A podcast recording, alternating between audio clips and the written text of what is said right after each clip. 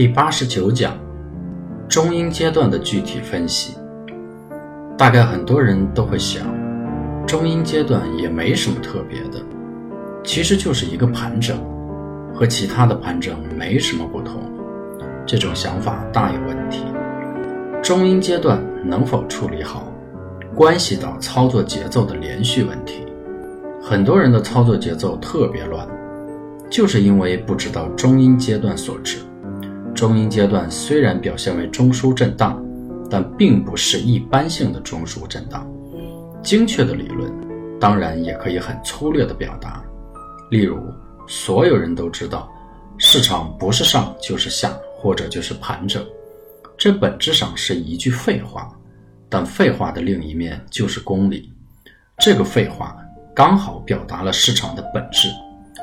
中阴阶段的存在，就在于市场发展具体形式在级别上的各种可能性。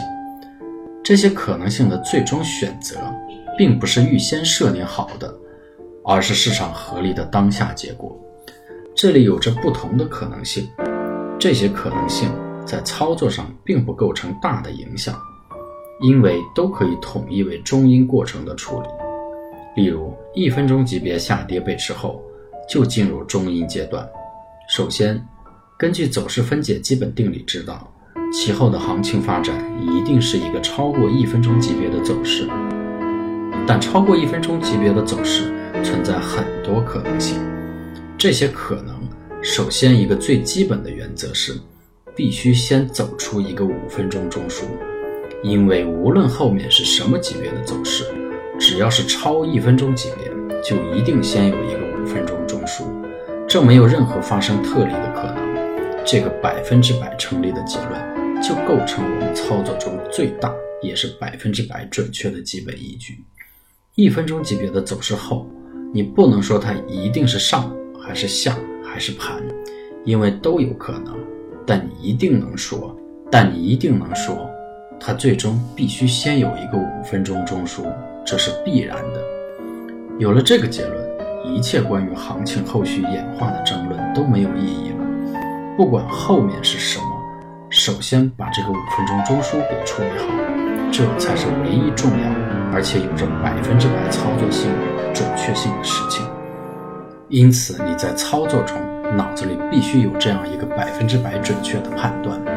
当然，如果你是按五分钟以上级别操作的，那么这个五分钟中枢的中阴过程对于你来说可以说是不存在的，你可以不管。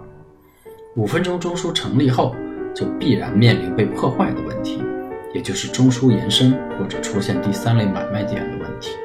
这也是超级幼儿园的问题，不懂就回头学。